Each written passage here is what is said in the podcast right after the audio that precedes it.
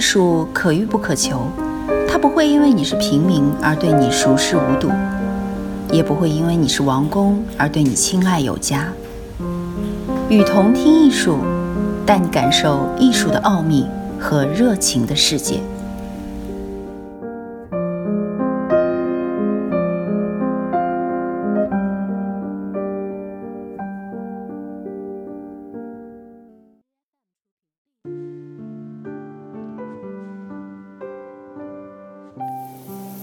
都不会买，凭什么去巴塞尔？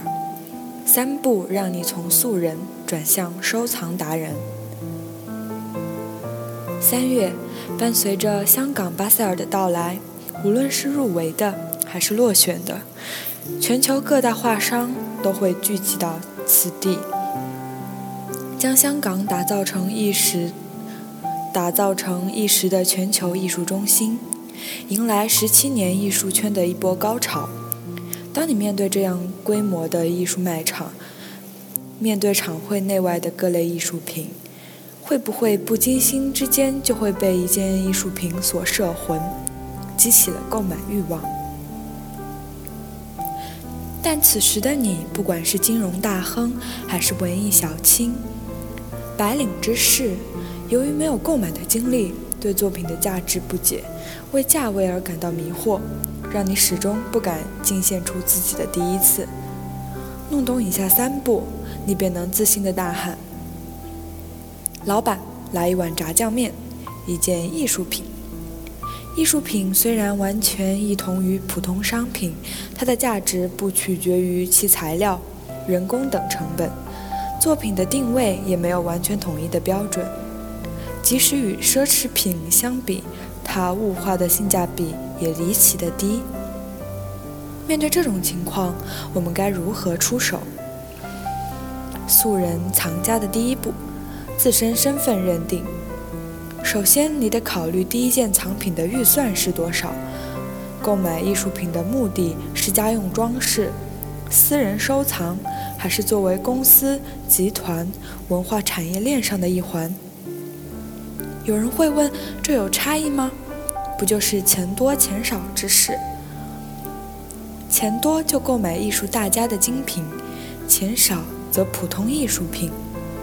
当然不是。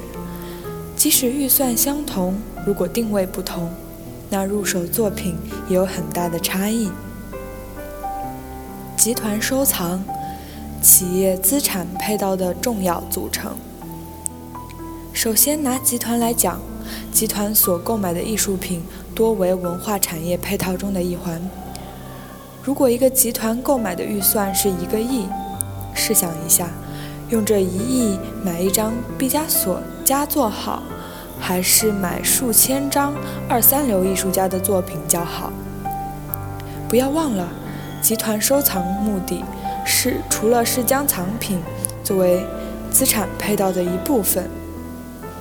还希望以此去获得大众对其品质的认可，就好比当年万达用1.72亿收购毕加索的《两个男孩》后，全国媒体铺天的为其免费报道宣传。到如今，大家提起国内收藏西方艺术品也是必选。相信万达所花的这1.2亿，在推广营销和后续影响上。便已经物有所值了。当然，这也不是说集团在购买艺术品时只追求大师佳作与高价作品。为了让集团的收藏体系更多元，集团在收藏配套中，除了那些大师佳作以外，应注重发展那些有潜力的艺术家。而该艺术家的艺术理念最好能与集团的文化理念所相配。这好比资生堂与蔡国强与蔡国强之间的关系。蔡国强，当今世界顶级艺术大家，但在九四年时，他还是艺术界的小鲜肉一枚。当时资生堂通过展览结缘了蔡国强，得知其艺术表现手法是结合中西文化，这与资生堂产品一直着力于将东方格调。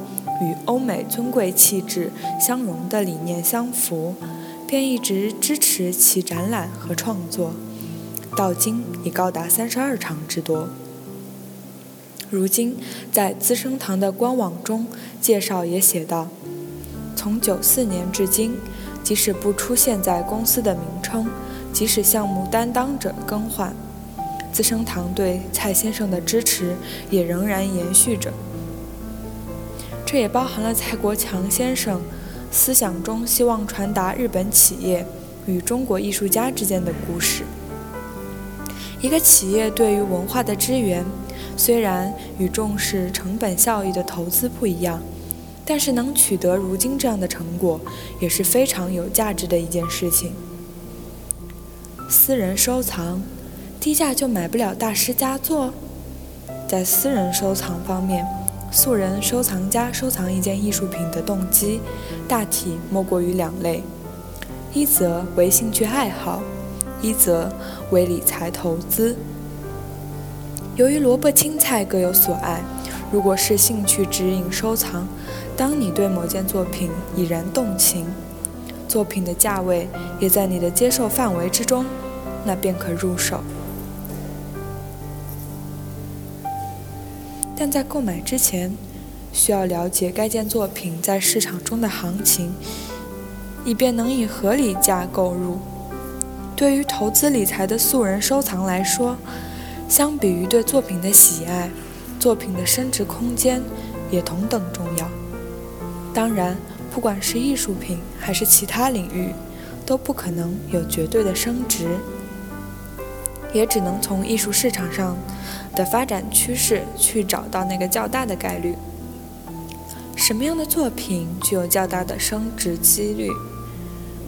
一大师作品，这里的大师作品并不是指那些已在拍卖场刷新各项世界纪录的大师，而是指那些已在学术或艺术史中取得一席之地，但在艺术市场中的价位却低微的大师。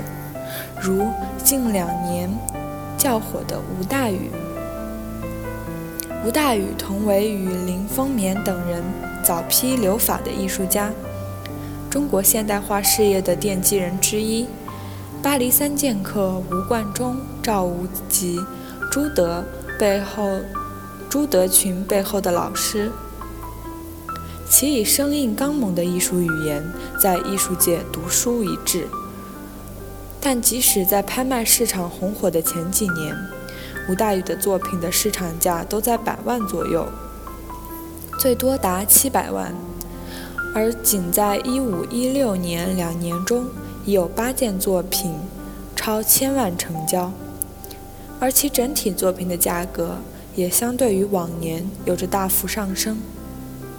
如今，像吴大羽这类在学术界和艺术史有很高的地位，却被市场忽略的人来说，还是有不少。拿西方来说，基斯林和罗兰山便是这类人。